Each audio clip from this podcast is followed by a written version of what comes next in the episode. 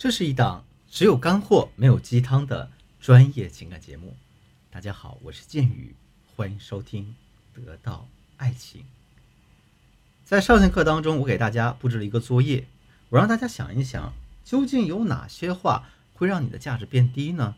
你又喜欢经常和男人说哪些话来引发你们的矛盾，造成你们危机呢？很多同学都交了作业，我也给大家一一回复了。那今天呢，我们就一起站在宏观的角度来带着大家看一看，在感情中到底哪些话是容易引发危机的？也请同学们对号入座，看看呢这里面有没有你的影子。第一，当你对你的伴侣有需求时，你可以主动提出诉求。大家来思考一下这个问题啊。当你对你的老公或者男友有需求时，你会主动提出你的诉求吗？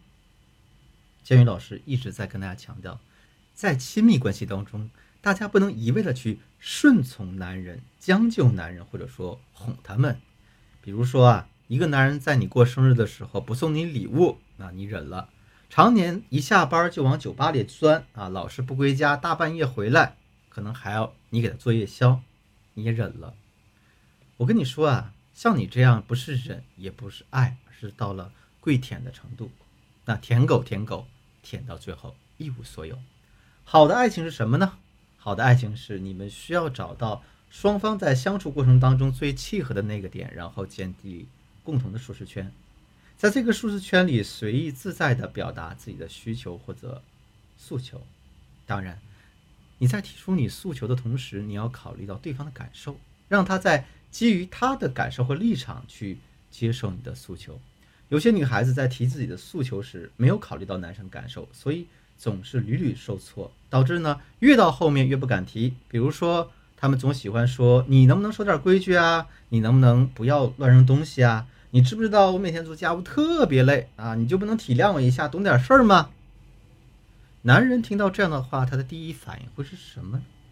他们往往不会明白你这是在提诉求，他们只会觉得你是在指责他、控诉他。攻击他，于是他会恼羞成怒，跟你形成对抗情绪，甚至呢，在心里觉得你是一个无理取闹、任性妄为、敏感而且脆弱的女孩子。所以啊，一旦你们之间进入这个对抗状态，那你们的沟通就不会在一个频道上了。这个时候，男生往往谈的是理性，女生呢是在做情绪上的发泄。其实你在跟男人说你能不能的时候，你是希望男人能够理解你、关心你，但是你所说的那些能不能的表达，却让你们形成了对抗情绪，根本让两个人不处于一个频道上，自然也就无法达成共识，你自己的需求也无法得到满足。那么我们应该怎样正确跟男人提诉求呢？来举个例子啊，你可以这样说：“亲爱的，我知道你每天都挺辛苦的。”为了我们这个家东奔西跑舟车劳累，但是你能不能顺一下手，把你穿过的衣服放在脏衣篓里呢？你还可以这样说：“亲爱的，我知道你每天工作都挺辛苦的，那你回家的时候可不可以换一下拖鞋呢？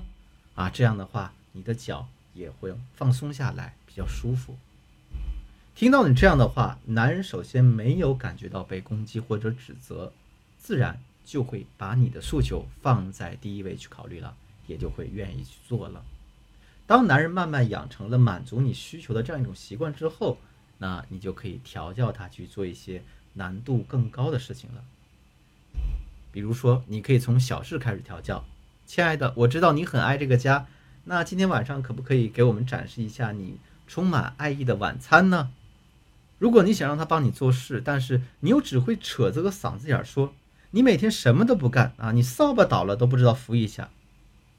不管你是用你能不能啊去说，还是指责男人每天什么都不干，这样的话，都只会造成你们之间的对立，造成对抗状态。在日积月累的过程当中，这些矛盾就会转化成危机，伤害你们感情的根本。第二点是，在沟通的过程中，我们要以事儿论事儿。如果男人对你说：“你这个女人真是情绪化呀，你这个女人常常不理解我呀。”那么听到这句话的女人，你心里会是什么样的感受呢？你心里肯定不好受。因为谁都不喜欢被别人全盘否定，己所不欲，勿施于人。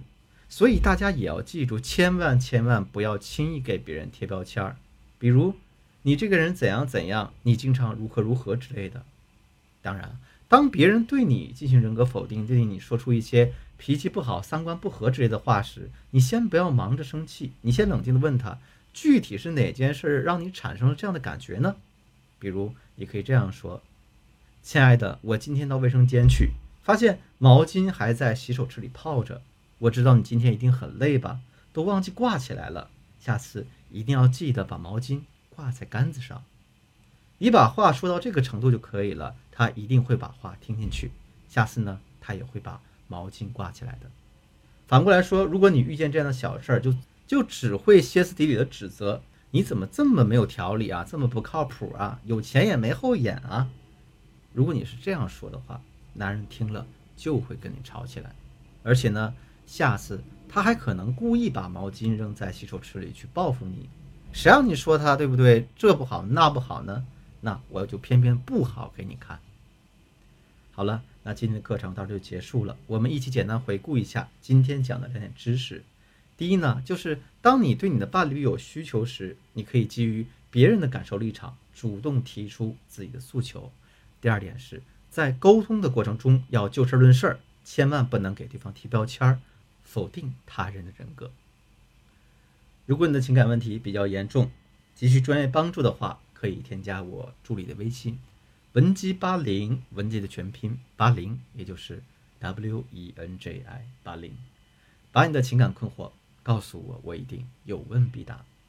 我是剑宇，我们下。